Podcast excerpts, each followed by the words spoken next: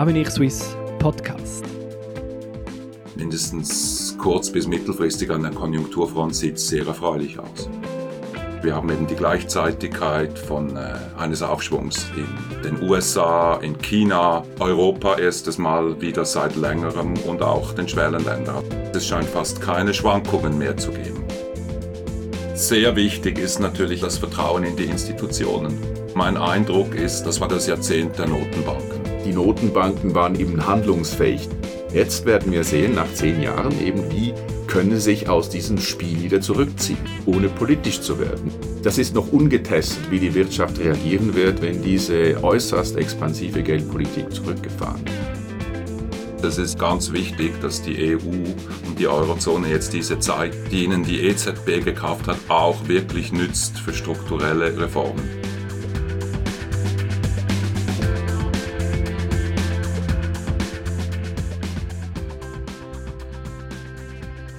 Die Weltwirtschaft kennt nur eine Richtung, nach oben. Doch was sind die Gründe für diese Entwicklung und wie nachhaltig ist sie? Kommt bald ein böses Erwachen? Darüber spreche ich heute mit Jakob Schad, dem Vizedirektor von Avenir Suisse und dem Forschungsleiter Infrastruktur und Märkte, und mit Patrick Schellenbauer, dem Chefökonomen von Avenir Suisse. Herr Schellenbauer, wenn Sie den momentanen Aufschwung anschauen, was fällt Ihnen auf? Was ist diesmal anders? Ja, vorab, es sieht wirklich sehr gut aus. Die Weltwirtschaft scheint zurzeit wirklich nur die Richtung äh, nach oben zu kennen. Was auffällt, ist erstens, dass der, dieser Aufschwung sehr synchron ausfällt. Das heißt, wir haben eben die Gleichzeitigkeit von äh, eines Aufschwungs in den USA, in China, Europa erstes Mal wieder seit längerem und auch den Schwellenländern. Also diese starke Gleichläufigkeit des Aufschwungs und das Zweite ist, es scheint fast keine Schwankungen mehr zu geben. Also das betrifft einerseits die Finanzmärkte, wo die Schwankungsbreiten, die Volatilitäten auf historischen Tiefstständen sind. Aber es betrifft auch die Realwirtschaft, wenn man die Quartalswachstumsraten anschaut. Also wir scheinen zurzeit fast in der besten aller Welten zu sein. Gilt denn diese Beobachtung so auch für die Schweizer Wirtschaft? Ja, es sieht auch für die Schweiz erfreulich aus. Die Prognosen, die sind irgendwo im Bereich zwischen zwei und zweieinhalb Prozent realem BIP-Zuwachs im Jahr 2018 und auch noch um zwei Prozent für 2019. Also die Schweiz ist natürlich hoch integriert und ist klar, wenn Europa endlich einmal wieder abhebt, dann profitiert auch die Schweiz. Auch die Währung äh, und der Schweizer Franken hat etwas abgewertet oder wenn man noch die Inflationsdifferenz äh, berücksichtigen würde, stehen wir etwa dort, wo wir standen, als die Mindestgrenze zum Euro bei 1,20 eingeführt wurde. Ich finde aber besonders bemerkenswert und erfreulich ist, dass erstmals seit langem auch die Investitionen wieder ein konjunkturelles Zugpferd sind. Weil äh, in der Finanzkrise und auch danach war es vor allem der Konsum, der die Schweizer Konjunktur getragen hat. Und der Konsum, weil wir nach wie vor Zuwanderung hatten, weil für diese Zuwanderung gebaut werden musste. Also es war der Konsum und die Bauinvestitionen als Konjunkturlokomotiven. Jetzt sind es vor allem auch die Anlageinvestitionen. Also dank auch der eben der Normalisierung beim Franken sind die Unternehmen wieder zuversichtlicher mhm. geworden. Mhm. Und das zweite ist, sind die Exporte, wo man wie bei den Investitionen mit Zuwachsraten von fünf Prozent rechnet. Also mindestens kurz- bis mittelfristig an der Konjunkturfront sieht es sehr erfreulich aus. Ein bisschen überraschend nicht, Jakob Schad, wenn Sie vor einem Jahr, als Donald Trump gewählt wurde, nach vorne geschaut hätten auf heute, hätten Sie das so erwartet? Ich muss zugeben, dass ich das so nicht erwartet hätte und das ist genau das, was, äh, was mir Schwierigkeiten bereitet zu verstehen. Hier ist ein Präsident äh, angetreten, der offen für sich für Protektionismus einsetzt. Der hat jetzt gerade kürzlich solche Maßnahmen, Schutzzölle eingeführt äh, bei Waschmaschinen, hat aber bisher eigentlich noch relativ wenig getan. Also bin ich angenehm überrascht. Und kommt denn dieser Aufschwung jetzt trotz ihm oder eben doch vielleicht wegen ihm, auch wegen der Werte, für die er steht, vielleicht wenn Sie sagen, er hat nicht viel bewirkt, aber er steht für radikal andere Werte? Ja, die Antwort ist relativ klar, oder? Es ist trotz und nicht wegen ihm. Das sieht man schon nur daran, dass der Aufschwung in den USA zurzeit nicht so stark ist wie frühere zyklische Aufschwünge. Und ich glaube, was wir sehen, ist einfach ein starkes konjunkturelles Aufbäumen. Zehn Jahre lang war die Weltwirtschaft im Schatten oder man könnte sagen in den Fängen der Finanzkrise. Man hat auch schon von der wachstumslosen Zeit gesprochen. Es gab viel Nachholbedarf. Ich erinnere nur daran, dass äh, zum Beispiel die Industrieproduktion in Italien noch immer weit unter dem Wert von 2007, 2008 ist eben dieser Aufholeffekt einerseits und natürlich der zweite Grund ist, dass die extrem äh, expansive Geldpolitik der Zentralbanken nun zu greifen scheint. Oder lange schien es so, dass die Liquidität, die da bereitgestellt wurde, eigentlich nur bei den Banken äh, gehortet wurde, dass sozusagen dieser Transmissionsriemen gerissen war. Darum hat man dann ja doch die unorthodoxen Maßnahmen ergriffen mit dem Quantitative Easing oder dieser Versuch, die ganze Zinskurve zu beeinflussen. All das scheint nun zu greifen, weil ein gewisses Grundvertrauen der Märkte zurückgekehrt ist. Mhm. Eine Entfesselung, kann man das so sagen? Ja, eine Entfesselung, da würde ich jetzt noch gerne schauen. Also wir müssen natürlich, wir müssen sehen, dass die äh, Geldpolitik immer noch außerordentlich expansiv ist. Die US-Fed hat Zinsschritte unternommen, aber die Europäische Zentralbank noch nicht. Also das ist noch ungetestet, wie die Wirtschaft reagieren wird, wenn, wenn diese äußerst expansive Geldpolitik zurückgefahren wird. Was es dann vor allem heißt, zum Beispiel für die extrem aufgeblähten Kurse der Obligationen, der Bondpreise oder da wenn wir von Blase sprechen, da würde ich irgendwie zuallererst hinschauen. Mhm. Gerade für die institutionellen Investoren in der Schweiz, die Pensionskassen, äh, ein möglicherweise großes Problem. Dass äh, bald eine Gegenbewegung einsetzen könnte und dass jetzt vielleicht auch der Zeitpunkt wäre, Gewinne mitzunehmen, Investitionen zurückzufahren. Ja, es ist, wie, wie gesagt, es ist ungetestet, oder? Wir hatten, ja, wenn man das ein bisschen in der Geschichte zurückblättert, könnte man sagen, seit 30 Jahren sinkende Zinsen. Das hat nicht nur mit den Notenbanken zu tun, das hat wahrscheinlich auch tiefer liegende strukturelle Gründe. Aber es ist doch so, dass jedes Mal, wenn die Weltwirtschaft hustete oder eine ernste Grippe bekam, dann hat man Liquidität zugeführt und man hat die Weltwirtschaft sozusagen ein bisschen abhängig gemacht von der Droge des billigen Geldes, wenn ich diese Analogie brauchen darf. Oder? Und immer, wenn es Entzugserscheinungen gab oder der Patient fast zu sterben drohte, wie in der ähm, Finanzkrise 2008, 2009, dann hat man immer mehr von der Droge zugeführt. Und die große ja. Frage ist, um, um in dieser Analogie zu bleiben, wie schaffen wir den Entzug ohne ja, dass der Patient allzu sehr leidet. Ja, und so viel von dieser Droge hat man überhaupt noch nicht zugefügt. Ähm, wir haben Staatspapiere, die über sehr lange Zeiten, also jedenfalls in der Schweiz, äh, negative Zinsen äh, haben. Das heißt, äh, sie kriegen Geld, wenn sie das Geld für, für jemand anderen aufbewahren. Also wie das sich dann ausspielt, wenn man das alles umdreht, das wissen wir heute einfach nicht. Und in Europa, würde ich sagen, ist die Situation schon anders als äh, in den USA, weil ja. hier kommen die strukturellen Probleme der Eurozone hinzu, die nach wie vor nicht fundamental gelöst sind.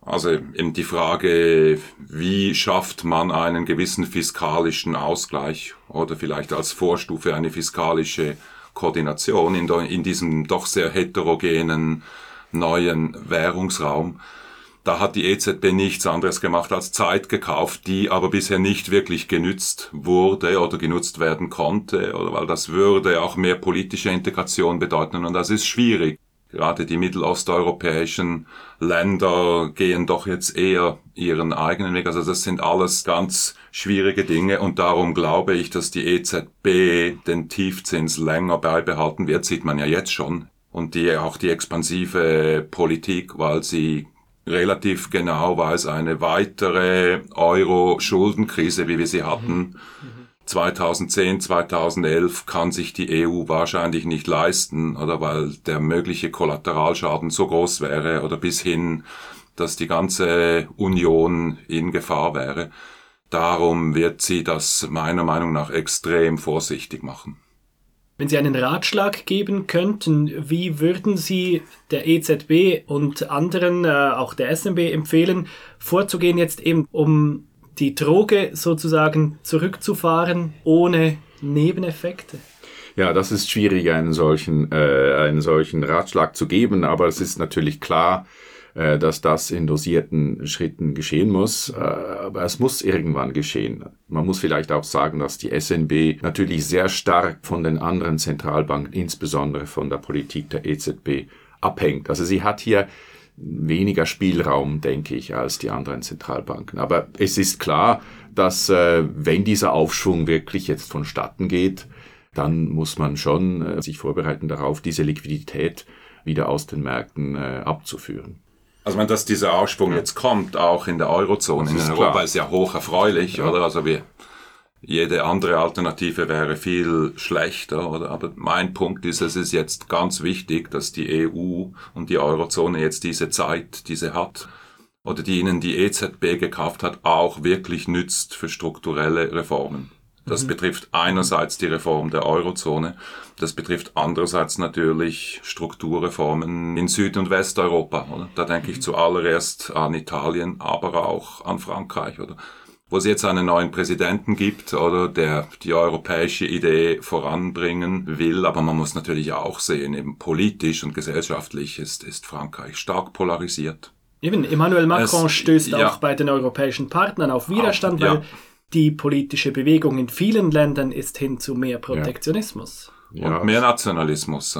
Das würde ich da, ich glaube, das ist vor allem das unvorhersehbare Element. Wir haben nicht nur Trump in den USA, wir haben auch in Europa äh, durchaus äh, auch autoritäre Tendenzen. Wir haben auch politische Bewegungen, Protestbewegungen äh, sind sehr erfolgreich. Man darf sich nicht darüber hinwegtäuschen, dass äh, mit der Wahl von Macron die ganze äh, Bewegung, dieser unberechenbaren äh, Protestbewegung vorbei ist.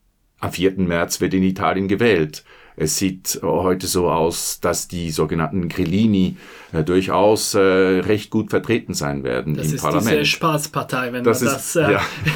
so sagen darf. Das ist die Spaßpartei, wobei sie versucht... dann so spaßig wird, würde ja, ich gerne noch sehen. Ist, ja, das würde ich, das würde ich auch äh, bezweifeln. Äh, sie versucht sich jetzt zwar zu reformieren und äh, ernsthafter zu erscheinen, aber wenn Sie dieses Programm anschauen, dass sie, was ihnen immer sehr wichtig war, ist äh, der Ausstieg aus dem Euro. Ja, wenn Italien aus dem Euro aussteigen möchte, das ist dann wirklich schwierig. Mhm. Ähm, gut, sie werden kaum eine Mehrheit haben. Das ist wahrscheinlich schon nicht der Fall. Aber es führt natürlich eine gewisse Instabilität ein. Und in Osteuropa, also Ungarn und Polen, haben sie autoritäre Tendenzen. Wenn sie weiter gegen Osten gehen, äh, in der Türkei, äh, ja, das ist schon ein sehr großer Wandel. Also wir haben diese politischen Umstände, die eben auch Risiken sind, die politisch bedeutend sein können. Mhm. Im Osten und auch im Westen mit dem Brexit, da muss dieses Natürlich, Jahr ja auch ja. einiges vorwärts gehen. Und das äh, stockt ja sehr. Das ist einfach die politische Situation in, äh, in Großbritannien, in, im äh, Vereinigten Königreich ist ziemlich schwierig. May hat ja äh, sogar Neuwahlen äh, ausgeschrieben und diese Neuwahlen haben die Situation noch verschlechtert. Man hat hier den Eindruck, dass äh, man zwar den Brexit beschlossen hat, aber immer noch nicht richtig weiß, wie man nun vorgehen soll. Das da komme ich nochmal zu den Notenbanken zurück oder zur Ausgangsfrage, wie kann die Konjunktur so gut laufen, wie kann der Optimismus plötzlich so groß sein, trotz diesen ganzen schwierigen Tendenzen, eben Populismus, autoritäre Tendenzen. Mhm, das widerspricht. Und ich glaube, für, für die wirtschaftliche Tätigkeit sehr wichtig ist natürlich, ist das Vertrauen in die Institutionen. Das ist schwierig zu beobachten, oder? Um die autoritären Entwicklungen, das ist quasi, das ist der sichtbare Teil davon. Aber wenn die Leute und auch die, die wirtschaftlichen Akteure immer weniger an die, an die politischen Institutionen glauben, wenn dieses Grundvertrauen angeknackst wird, dann wird es schwieriger, vor allem für Investitionen, oder weil die sind langfristig. Und mein Punkt hier oder mein Eindruck ist, dass äh, das war quasi das Jahrzehnt der Notenbanken, der Zentralbank. Das sind die einzigen Institutionen, die letztlich äh, nach wie vor Vertrauen genießen in den Märkten, die in die Bresche gesprungen sind für viele eben politische Reformen, die nicht gemacht wurden. Das hatte zwar oder diese diesen schwierigen Nebeneffekt der immer wieder zugeführten Droge, die wir vorher mhm. besprochen haben. Aber letztlich, es war auf eine Art, ich hasse zwar dieses Wort, aber es war auf eine Art alternativenlos. Oder ich mag mir gar nicht vorstellen, was passiert wäre in der großen Finanzkrise, in der Subprime-Krise, hätten die Notenbanken damals nicht so beherzt eingegriffen, oder? Wir wissen nicht, was passiert wäre, aber es ist gut möglich, dass die ganze Welt in eine tiefe Depression gefallen wäre und dass vielleicht der Populismus noch stärker geworden wäre. Also eben das, das Jahrzehnt der Notenbanken. Das Jahrzehnt der Notenbanken, auf welche die Bevölkerung nicht wirklich einen Einfluss hat. Wir als Stimmbürger, wir wählen bei der Notenbank niemanden. Das ist vielleicht genau der Grund, oder, oder vielleicht verstehen oder, oder die Leute auf der Straße, ich glaube in der Tendenz unterschätzen sie, wie groß der Einfluss der Notenbankpolitik auf ihr tägliches Leben ist. Ja, die Notenbanken waren eben handlungsfähig deswegen. Also müsste ich fast sagen, sie waren handlungsfähig, sehr rasch mhm. zu handeln. Jetzt werden wir sehen, nach zehn Jahren eben, wie können sich aus diesem Spiel wieder zurückziehen, mhm. ohne politisch zu werden. Was auch sagt, welch großer Vorteil eben eine unabhängige Zentralbank ja, ist. Und genau deswegen blieben sie wahrscheinlich handlungsfähig. Ja. Aber die große Herausforderung ist jetzt, oder wie entgiften wir wie den kommen Patienten? Sie wieder raus? Ja. Also ein, ein spannendes Jahr, das vor uns liegt, mit vielen Herausforderungen, auch vielen Möglichkeiten. Ja, vielen Möglichkeiten, vielen Chancen. Wir haben jetzt vor allem eben über die konjunkturelle Entwicklung gesprochen, diesen Aufholeffekt. Es gibt natürlich auch diese strukturelle Geschichte, oder wo man sagt, das ist gar nicht so sehr jetzt nur ein konjunktureller Aufschwung, sondern jetzt beginnt zum Beispiel äh, die Digitalisierung zu greifen. Oder es gab ja auch jetzt dieses äh, sehr beachtete Buch Capitalism Without Capital, oder wo man sagt, ja, es zählt jetzt eben viel mehr die Software als die Hardware. Dafür braucht man viel weniger traditionelles Kapital. Das ist einer der Gründe, wird da gesagt, oder warum die Realzinsen seit Jahren sinken, weil man einfach viel weniger physisches Kapital aufbauen muss, viel mehr eben Softkapital, Humankapital, auch Bildung wird wichtiger. Oder? Das ist quasi diese strukturelle Hypothese. Das irritierende Gegenargument, sage ich einmal, ist einfach, dass die, dass die Produktivitätsentwicklung auf der ganzen Welt nach wie vor tief ist. Oder?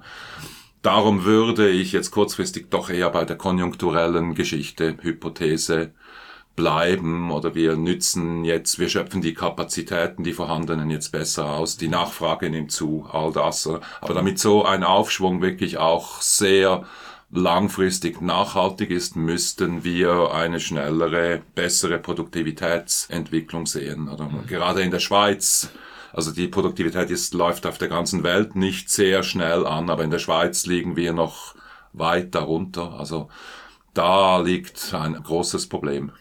Ja, wobei man muss sagen, dass die Zinsen, das ist ein längerfristiger Trend gegen unten und das ist auch noch nicht noch nicht so klar, woher das kommt. Das kann auch von der Demografie natürlich kommen. Alterung ist eine weitere Hypothese. Auf einem ja. auf einem Abwärtstrend sind. Also das ist noch, es ist schwierig zu sagen. Also bei der Alterung eben wäre die Hypothese, die Leute sparen mehr oder die Babyboomer, die jetzt in den nächsten 15 Jahren in Rente gehen, die sparen mehr ja, weil es erstens viele sind und weil einige vielleicht den staatlichen Vorsorgeinstitutionen nicht mehr ganz über den Weg trauen. Dann kam natürlich, wenn wir es weltwirtschaftlich sein, ja. anschauen, oder denn der Boom in China oder plus die Tigerstaaten, also der ganze Süd südasiatische Raum, der eben nach wie vor Überschüsse produziert oder Leistungsbilanzüberschüsse, wo nach wie vor viel gespart wird.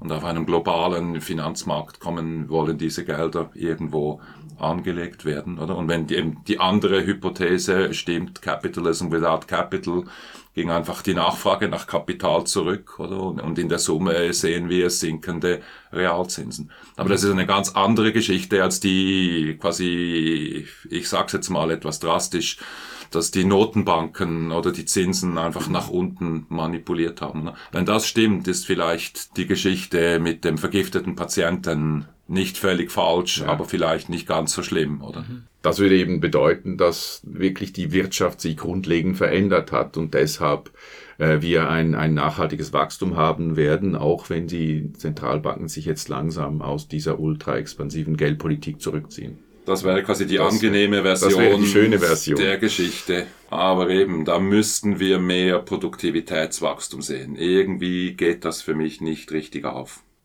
Es sind viele Hypothesen, viele Unabwägbarkeiten. Gibt es eine sichere Prognose, die Sie machen können, wo wir am 31.12.2018 stehen? Gibt es einen Aspekt, den Sie sagen, da bin ich mir sicher? Also, dass die Weltwirtschaft etwa bei diesen drei, dreieinhalb Prozent Wachstum landen wird, die jetzt prognostiziert wird, das ist, davon kann man ausgehen. Und auch im nächsten Jahr wird es gut laufen. Was die also Finanz kein überraschender Crash.